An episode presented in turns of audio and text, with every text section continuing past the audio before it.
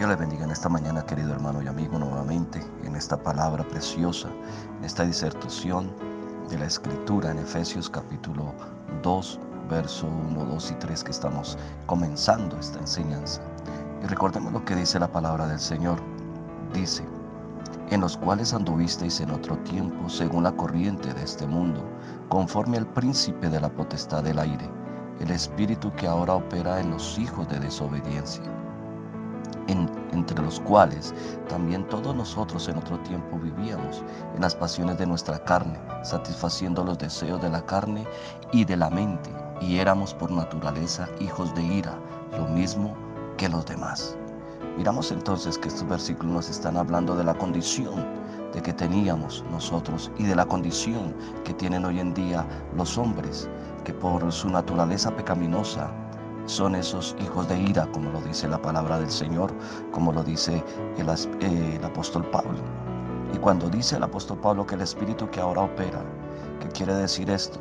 Que todos los influencia espiritual, diabólica, satánica, son los que operan en los corazones de los hijos del diablo, como lo llama la Biblia. ¿Por qué los hijos del diablo? Porque hacen la voluntad de su Padre y hace que se opongan a la vida y a la autoridad de Dios. Eso lo podemos ver en el, Evangelio de Juan, capítulo 8, verso 42 al 44, cuando el Señor Jesucristo le está hablando allí a aquellos hombres, aquellos que lo perseguían, aquellos que le ponían tropiezo, aquellos que lo tentaban en sus preguntas para ponerle lazo, para que dijera algo en contra de lo que estaba establecido como normas y leyes de esa época. Y Jesús les dice en el verso 42 del capítulo 8 de Juan, dice lo siguiente, Jesús entonces les dijo, si, vos, si, vos, si vuestro Padre fuese Dios, Dígalo bien. Jesús entonces les dijo, si vuestro Padre fuese Dios, ciertamente me amaríais, porque yo de Dios he salido y he venido, pues no he venido de mí mismo, sino que Él me envió. Miramos que el Padre lo envió. Verso 43 dice, ¿por qué no entendéis mi lenguaje? Porque no podéis escuchar mi palabra. Sencillamente, vosotros sois de vuestro padre el diablo, y los deseos de vuestro padre queréis hacer. Y él ha sido homicida desde el principio, y no ha permanecido en la verdad, porque no hay verdad en él. Cuando habla mentira, de suyo habla, porque es mentiroso y padre de mentira.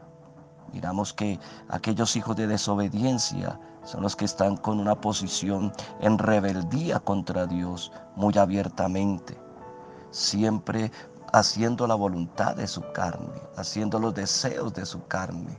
Y recordemos que son por naturaleza, por la naturaleza de la cual fue eh, descendencia o heredada por Adán cuando pecó, cuando cayó de la presencia de Dios y de la gracia de Dios.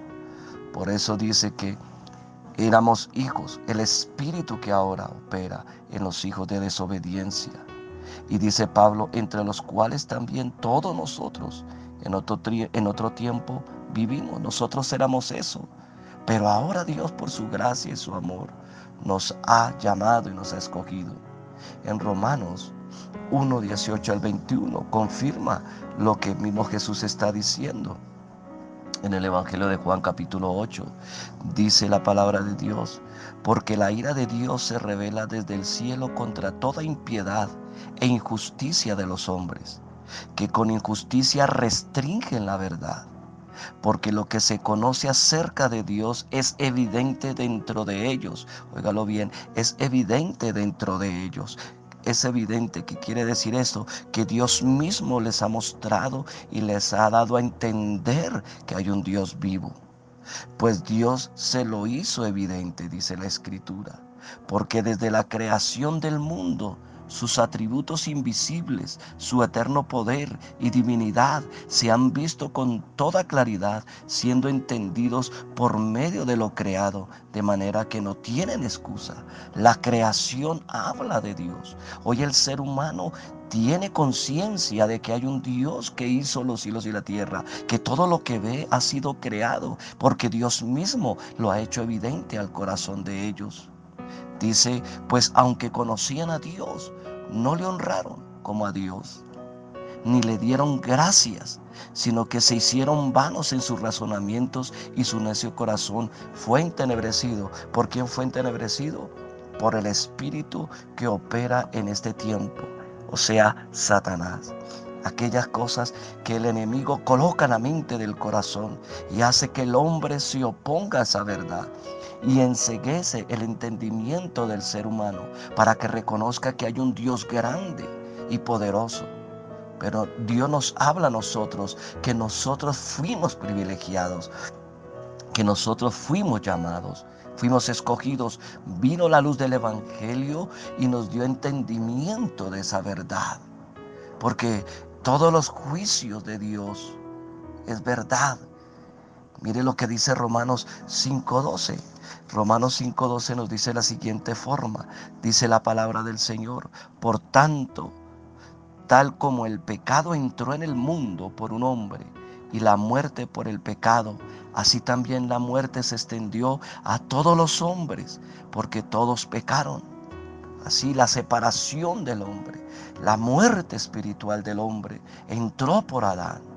Entró y por eso, a partir de cuando Adán empezó a tener hijos y la descendencia de Adán, empezó a nacer esa raza humana separada de Dios empezó a hacer lo malo hasta el tiempo de que Dios le dio un hijo que concebió, que concibió, perdón, Eva, que se llamó Zen, hasta ese tiempo que empezó a haber temor de Dios en el corazón del hombre. Y desde esa naturaleza es que está hablando Pablo, que éramos nosotros y que hoy en día hay hombres que están andando en esa naturaleza pecaminosa. Por eso Dios está llamando y está proclamando que nos convirtamos de ese camino pecaminoso. Pero como dice el verso 4, pero Dios, aleluya, nos con solo estas dos palabras revela toda, toda toda, toda, toda misericordia, toda bondad de Dios, toda bondad porque dice, pero Dios que es rico en misericordia. En estas dos palabras resalta todo ese amor, toda esa bondad, porque sobreabundó la depravación y como dice la escritura, donde se, donde se sobreabunda la maldad, también sobreabunda la misericordia. Allí está Dios extendiendo su amor para con nosotros.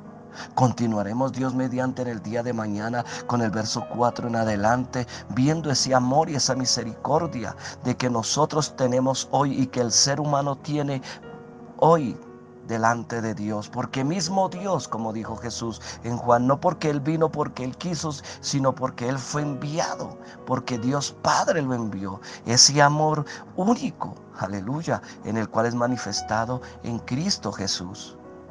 Por eso, amado hermano y amada iglesia, estamos aquí en esta tierra como peregrinos, pero somos ahora hijos de Dios. Somos llamados a ser esos vasos por la multiforme gracia y por las muchas misericordia que Dios ha tenido para con el ser humano.